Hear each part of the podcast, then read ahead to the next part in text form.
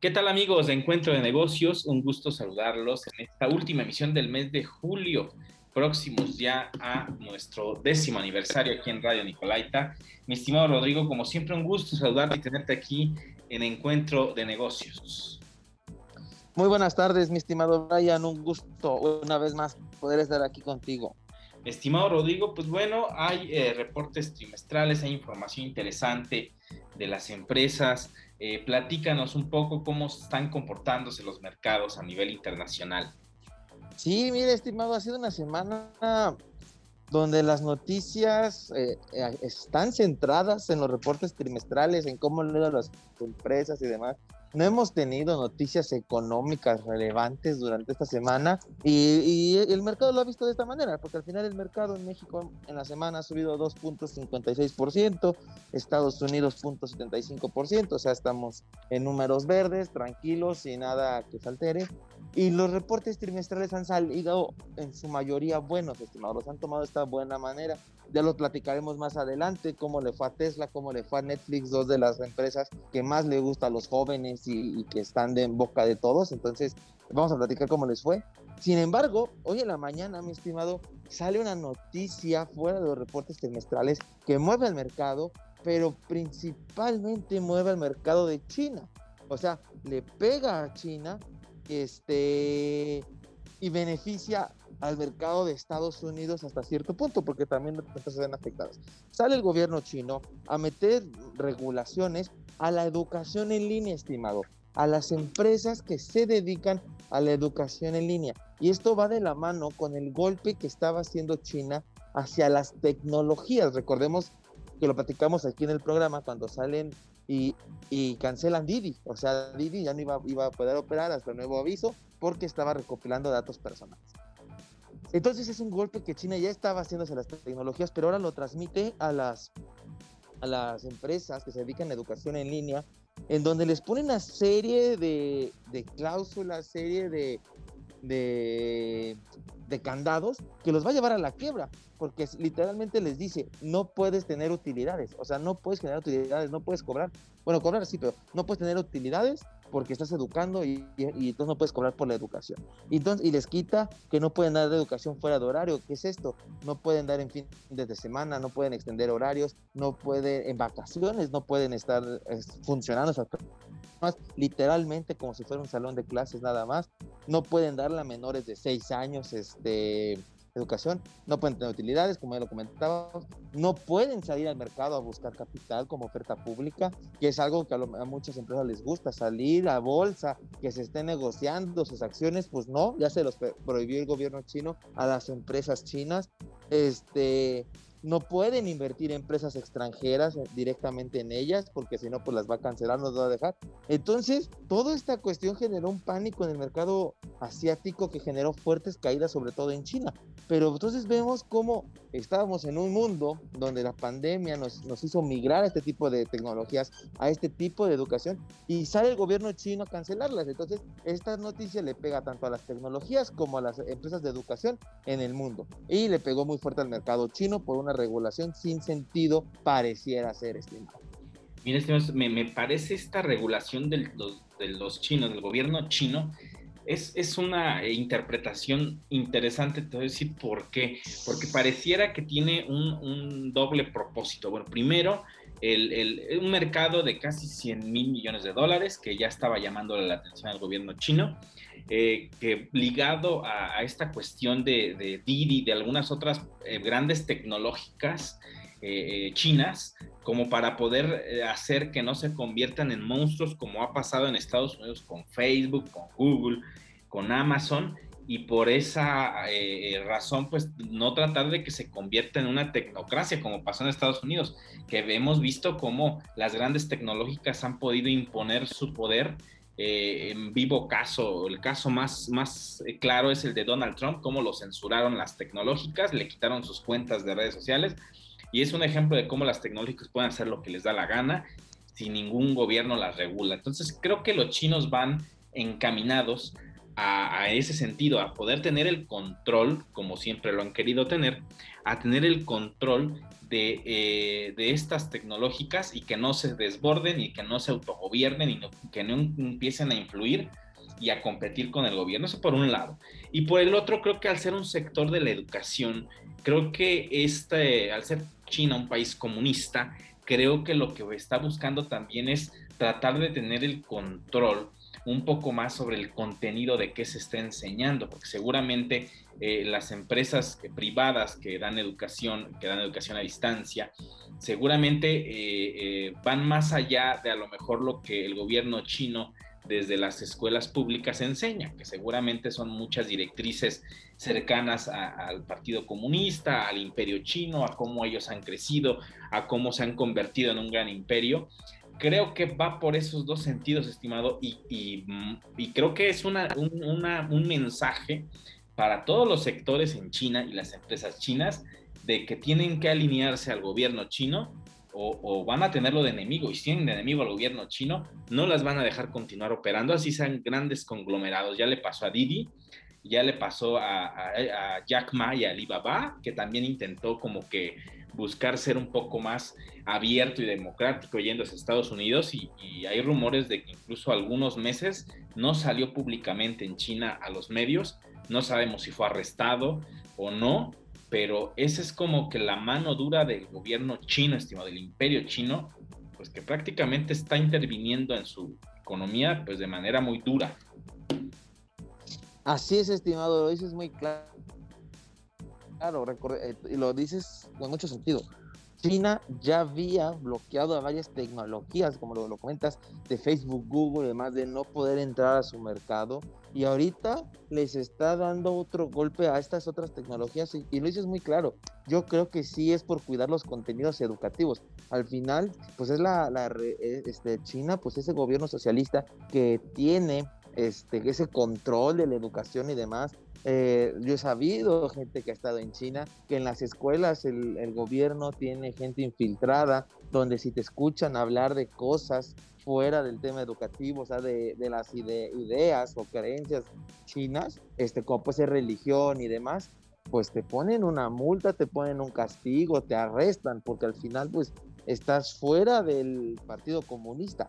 Entonces, puede ser eso que se le estaba saliendo de control a esta, esta parte al, Partido Comunista en China de que se, la, educación le iban a perder y pues simplemente el hecho de que quién va a ser una empresa educativa en tecnología si no puedes generar utilidades, o sea, entonces ¿para qué la haces? Tendría que ser una empresa que lo, lo hiciera como beneficencia por medio de una organización social en donde pues, ok, no voy a generar utilidades porque quiero educar, pero es la única manera, de ahí en fuera, si no una empresa no hace eso, pues no, va, acaba de quitar todo el apetito por invertir en estas tecnologías, estimado. Entonces, yo concuerdo contigo y me gustaría saber mucho tu opinión, tú que tienes mucho contacto aquí en México con empresas educativas, ¿sí? ¿Cómo ves esto en China? O sea, creo que eso sería muy interesante, estimado.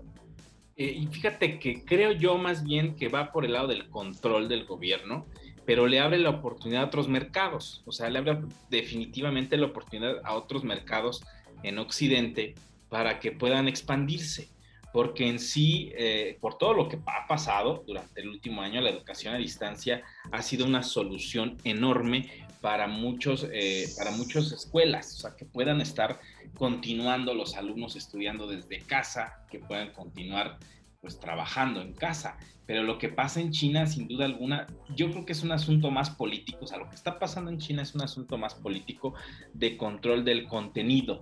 Eh, va más ligado a eso, no, no tanto a lo que eh, comentábamos sobre que sea un monstruo tecnológico y que pueda convertirse en un peligro, aunque también puede serlo, que si una empresa o empresas de tecnología educativa en China se empiezan a, a tener poder y una apertura ideológica, pues para el, para el imperio chino, porque hay que hablarlo de esa forma, para el imperio chino se convierte en un peligro. Entonces es una oportunidad a lo mejor para, para otros sectores a nivel internacional fuera de ese mercado, pero creo que hay, una, hay, algo interesante, estimado. Yo creo que así como ha pasado con el Bitcoin, o sea, como, como, como prohibió la minería de Bitcoin, cómo prohibió el Bitcoin para sacarlo de China, y después ellos crear su cripto yuan, yo pienso que más bien el gobierno chino lo que va a hacer es, sustituir a estas empresas eh, de tecnología educativa en China haciéndolas estatales, o sea, que el mismo, la misma educación pública en China pueda ofrecer estas opciones de educación a distancia para aquellos que a lo mejor lo requieran. Ahora sí, con su adoctrinamiento, con su contenido y con su total control. Es como te quito algo que tú estás haciendo, pero yo lo voy a sustituir, lo mismo que pasó con Bitcoin. Quitó poco a poco y hubo, empezó a haber prohibiciones, quita incluso la minería y la prohíbe en China de Bitcoin y de repente anuncia de que ya está listo su cripto yuan. Entonces me parece que va en ese sentido, de que no va a desaparecer el mercado, más bien van a, van a sustituirlo seguramente inversores eh, chinos que estén alineados al gobierno y el gobierno chino y creen a lo mejor mm, acorde a las nuevas leyes y regulaciones, pues eh, escuelas virtuales o plataformas educativas que estén alineadas a el gobierno chino. Tienen el control, pero siguen ofreciendo lo que ya se ofrecía, que al final el consumidor final lo que busca, bueno, es que su hijo aprenda a distancia, ok, te lo ofrezco, pero ahora el gobierno chino tendrá el control. Siento que va por ese camino, estimado. Interesante, estimado. Coincido contigo. Coincido que van a buscar el control. Coincido que van a, a, a, ser partner con alguien afiliado a sus intereses y que por ese camino lo van a, llevar, estimado. Y mi estimado, pues también quiero platicarte hoy en la mañana otra noticia, después de, de, esta noticia de China sale, sale el reporte trimestral de Tesla previo a la apertura del mercado, donde nos sorprende, nos sorprende este reporte trimestral el cual es el de los mejores reportes trimestrales que ha presentado Tesla, con una utilidad de 11.96 billones de dólares, o sea, ya es una buena utilidad este, eh, por parte de acá de, Tesla, ya, ya llegando al billón de dólares de, utilidades estimado, y, lo logra gracias a, a ventas récord, o sea, es el, es el el trimestre con mejores ventas de, Tesla y logró bajar los costos de producción, estimado. Además que Tesla no tuvo un impacto significativo por la escasez de chips en el mundo. O sea, Tesla tenía suficientes chips, lo que nos dio utilidad, una utilidad de 1.45 dólares por acción y, el y, y los analistas estaban esperando 97 centavos. Entonces supera supera las ventas, supera la utilidad por acción, este, no se vio afectada por los chips, como lo platicamos. Y, y, la utilidad, estimados, es interesante porque la utilidad de los créditos regulatorios, que son estos créditos verdes que Tesla tiene a su favor por la cuestión de que es una empresa de carros eléctricos, otros que no contaminan y demás, y que se los vende a sus competidores para que ellos sí puedan seguir produciendo carros de carbono, pues este bajó, esa utilidad bajó a 354 millones de dólares, cuando el trimestre anterior, aquí lo platicamos, fue de 518 millones de dólares. Entonces, este, se está mejorando ahora sí el negocio, estimado. Está mejorando su negocio, su core business, que son carros eléctricos. Ahora sí le está dando utilidades, le está dando rendimientos y ya no son factores externos como eran los créditos. El, Bitcoin, que también le dio muy buena utilidad el trimestre pasado, esta vez le quita 23 millones de dólares, le quitó en utilidades eh, el, el, ahora sí que la paridad cambiaria con el dólar y dejó su posición al 30 de junio en 1.31 billones en bitcoins, estimado. O sea, todavía tiene muy fuerte. En esta parte, pues sí, Tesla me, me cayó porque recuerdas que yo en un programa dije que yo esperaba que Tesla los iba a vender después de que Elon Musk dijo que ya no los iba a aceptar, pues no fue así, no los vendió, entonces me, contradice Tesla, o sea, yo estuve equivocado con esa parte que yo esperaba y, y, genera un flujo, un flujo libre de caja de 619 millones, cuando esperaban 319 millones, casi el doble, estimado. Entonces, está, da un súper reporte trimestral y vendió 201 mil 250 mil carros contra 90 mil carros el año anterior, estimado. Entonces, pues está bastante bueno, estimado, este, este reporte trimestral.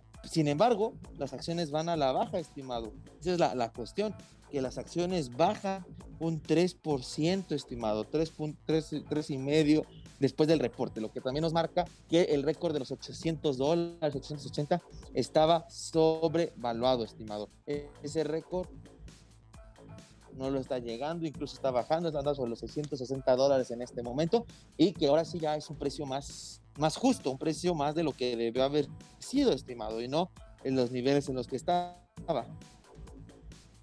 Sí, creo que, eh, bueno, esto, forma parte de lo que hemos hablado eh, pues hace algunos, algunos meses sobre la sobrevaloración de las acciones de, Tesla, que prácticamente eh, pues estaba sobrevalorado el mercado, veíamos que la gente estaba invirtiendo y después detectamos esto el trimestre pasado de que cuando Elon Musk compra Bitcoin, anuncia que compró Bitcoin y que Tesla va a aceptar Bitcoin, se dispara locamente el precio del Bitcoin, tiene una utilidad enorme y se ve reflejado en sus eh, reporte trimestral de que al final la, utilidad fue más por, por Bitcoin y, su pues la compra de, este activo digital que por la venta de sus coches. Entonces se convirtió eso en algo de en algo totalmente pues que es, es, contradictorio, porque al final Tesla no se dedica a estar comprando y vendiendo Bitcoin, sino a crear sus coches eléctricos y a tecnología de, de energías limpias. Entonces, eh, es, fue contradictorio y ahora vemos que un trimestre después empieza a verse este, pues este reflejo de que efectivamente se está totalmente eh, teniendo eh, una situación compleja con Tesla porque seguramente lo va, lo va, se va a seguir en los siguientes trimestres reflejando esta situación de que las acciones están muy infladas, de que la realidad del mercado con la realidad en, el mercado accionario está totalmente desconectado. No es, este, no es una realidad que podamos pues, prácticamente plasmar eh, en una realidad y poco a poco irán cayendo eh, eh, las acciones o desinflándose y corrigiéndose al precio real acorde a lo que verdaderamente sucede en la, en la actividad que realiza Tesla, o sea, en, su compra-venta. Creo que puede pasarle a otras plataformas, estimado, o a otras empresas de tecnología. Así es, estimado. Esa ha sido la, la, cuestión con la evaluación en Tesla, que no se tiene claro si se va a evaluar como una empresa que vende carros eléctricos y entonces se evalúa con los carros que vende, como cualquier otra empresa de carros, o se va a evaluar como una empresa tecnológica. La cuestión de evaluarla como una empresa tecnológica, estimado, está en que no se tiene realmente, yo no veo en Tesla una, una patente, una ventaja de mercado que nos permita decir que su tecnología es única, que es la única que existe y la única que puede estar. Esa es la cosa, por eso no le pondrá evaluación tecnológica, la, la, la, idea los carros. Al final Tesla dice que por la infraestructura que tiene que va a instalar en las ciudades y demás para que los carros sean eléctricos y que esto y que el otro, pero pues no, no, apenas está con el negocio de los carros y y va despegando 200 mil carros en el trimestre, eso es un muy buen número, pero pues son carros, ¿no? No vemos que esté instalando ciudades eléctricas, ciudades con tecnología para estos, entonces por eso creo que su evaluación sí va hacia los carros que vende. Y pues también este buen reporte trimestral y que la caída es ligera, nos indica que el, que el mercado le pone una evaluación de 650 dólares, 680 más o menos en ese rango a Tesla, hasta en espera de una nueva noticia que la pudiera potenciar pero pues más o menos pues ya nos da señales de una evaluación más, más justa, más precisa que los 880 que teníamos anteriormente, estimado. Interesante, estimado. También hay un reporte sobre eh, Netflix. Netflix, también una tecnología que da su reporte. Así es, estimado. Netflix la semana pasada, justo cuando estábamos, bueno, al día siguiente de que grabamos, de, hacer el programa, este, que salimos al aire, pues el miércoles sale su reporte trimestral, también bastante interesante, porque eh, Netflix eh, cae, cae un 4% una vez que presenta su reporte, muy similar a Tesla, y esto se pone porque se da un crecimiento menor, o sea, sí tiene un crecimiento en los usuarios, pero es, mucho menor a los que veníamos viendo. Obviamente los reportes anteriores pues venían beneficiados por la pandemia, la gente no salía, la gente buscaba cómo entretenerse, buscaba hacer algo, y entonces pues obviamente pues, los reportes trimestrales e-, eran, eran bajos, estima. Bueno, más bien las suscripciones eran altas. Entonces, ahora que, que reducen, o sea, que sí aumenta, pero que reduce, este, pues el, mercado la castiga, porque no esperan que siga creciendo como estaban los suscriptores, que al final son ingresos seguros que hace. Y Netflix anuncia que va a buscar entrar al mercado de los videojuegos de la misma manera. Van a sacar primero un, un videojuego piloto eh, sobre su plataforma, lo descargas y lo juegas en tu celular. Esa va a ser la, la forma en que va a funcionar este, al parecer el mercado de videojuegos al que quiere ingresar Netflix para aumentar sus suscriptores. Y entonces dice que pensaba, piensa aumentar sus suscriptores para el tercer trimestre, pero la previsión que da Netflix es mucho menor a la previsión que tenía el mercado. También por esa razón los castiga. Y este, también sale el efecto en este reporte trimestral que las cancelaciones de suscripciones han sido menores antes de la pandemia. Entonces ahora sí los suscriptores se suscriben y se quedan. Anteriormente se suscribían y se iban. Ahora sí se están quedando, lo cual está dando eh, una ventaja en ese sentido, en que pues más tiempo le están dando dinero y, la otra cuestión que también afecta a Netflix en estos momentos, pues es que hay más competidores. Ya entró en el Disney, este, tenemos HBO, tenemos muchos más competidores de los que antes había. Durante la pandemia salieron como dos, tres nuevos competidores, que eso pues también le pega a Netflix al final, porque pues la gente tiene que decidir entre uno y otro, y pues, pues no todos van a escoger Netflix. Entonces también eso hace que la cantidad de suscriptores este, haya sido menor donde más aumentó fue en Latinoamérica y Asia, sin embargo son dos de los mercados más pequeños de Netflix, entonces por eso el aumento en suscripciones fue bajo, le pega en su evaluación 4%, pero pues va, va caminando de buena manera Netflix, estimado. Sí, así es, estimado, es, es una, eso es cierto, es una lluvia de nuevas plataformas y se convierte en una multiplicación de contenido que está dividido, de repente tienes una suscripción en alguna plataforma y, de repente ya un contenido no está porque ya, ya está en la nueva plataforma que crea la, productora que es dueña de los derechos y te quedas con ganas de ver otra, otro contenido, pero ya no puedes y tienes que pagar otro o ya no pagas otra plataforma, simplemente te quedas con lo que tienes.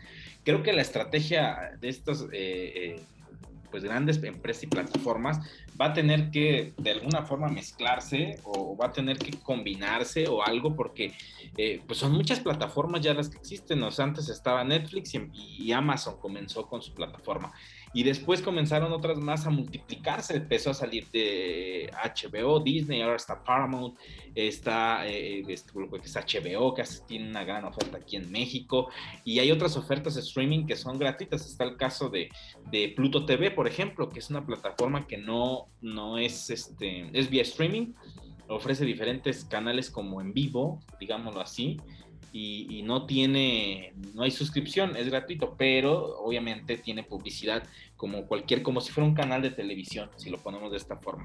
En fin, hay muchísimos casos de, este tipo de plataformas, pero eh, se convierte en algo que, creo yo, estimado, va a cambiar con la reactivación económica. Seguramente ahorita estamos todavía en una situación que es compleja para aglomeraciones, pero en su momento seguramente cuando ya exista una normalidad, creo yo que sí va a comenzar a desinflarse un poco eh, estas plataformas y la gente seguramente volverá al cine. Y ya está la gente, de hecho, regresando al cine. Y ponemos un caso que es sumamente eh, absurdo en el caso de Disney, por ejemplo, que tiene su plataforma, en el que cuando lanzan un estreno que también está en el cine, aparte de la suscripción, tienes que pagar por, por que te habiliten la película que es un estreno. Entonces se convierte esto en algo que, pues al final de cuentas, si te van a cobrar por habilitar pues, una, una película que está en el cine, pues mejor vas al cine y vives la experiencia. Entonces se vuelve algo que el usuario lo va a decidir y seguramente las plataformas lo van a lo van a notar o incluso peor aún tener una suscripción a lo mejor en esta plataforma Disney por ejemplo y que se lance un estreno la gente lo va a buscar incluso en plataformas que, que son gratuitas y que el estreno está disponible en alguna plataforma de películas en línea y listo y se acabó entonces no le veo sentido estas estrategias, estimado, y creo que eso tarde o temprano le va a venir afectando a, a estas empresas que, son de, contenido de vía streaming, estimado. De acuerdo, estimado, lo dices muy bien, pero yo creo que a lo mejor es la cuestión de buscar que la gente regrese al cine, que justamente desinhibas el consumo de, la película en casa, sino que vayas a la experiencia del cine, estimado, para, para, que, para que ellos puedan seguir con esos convenios que tienen con, con la con el cine y al final pues si la contratas pues es dinero extra estimado. Hay un artículo muy interesante que, que sacó Bloomberg en el cual explica cómo puedes llegar a pagar más de plataformas estimado que lo que anteriormente pagabas por cable, porque mucha gente pues ha cancelado el cable por las plataformas, pero que el tener cuatro o cinco plataformas hace que estés pagando mucho más dinero por plataformas que por cable. Bastante interesante el cómo ahora está todo dividido, todo cada quien por su lado, cada quien buscando su pedazo de pastel. Deberían de buscar la unidad para que haya mucho más consumo, más gente lo, lo obtenga. Y la otra cuestión que a las plataformas apenas empiezan a ingresar, pero no, no, no han logrado dominar, es en la transmisión de deportes. Es lo único que les falta para poder matar el cable. Mientras no consigan a los deportes, no van a poder matar el cable. Y entonces la gente decide todavía entre cable y plataformas. Entonces es otra cuestión interesante que tienen que tener las plataformas. Se empiezan a transmitir algunos, más no todos. Entonces, pues ahí es otra, otra cuestión, estimado, con este tema de las plataformas. Sí, estimado, es un mercado interesante. Seguramente podrá o tendrá que renovarse en algún momento. Ya lo iremos viendo en, al paso del tiempo, estimado. Pues llegamos a la parte final del programa, como siempre, muy interesante eh, eh, todo lo que hemos presentado aquí. Y pues agradecerte a ti, estimado, que estés con nosotros como siempre, como cada semana. Muchas gracias, estimado, por la invitación una vez más. Muchas gracias. Pues nos escuchamos la próxima semana. Aquí yo soy Brian Ramírez a través del 104.3 de FM Radio Nicolaita. Y recuerden, somos el único programa especializado en temas de negocios de la ciudad. Hasta la próxima.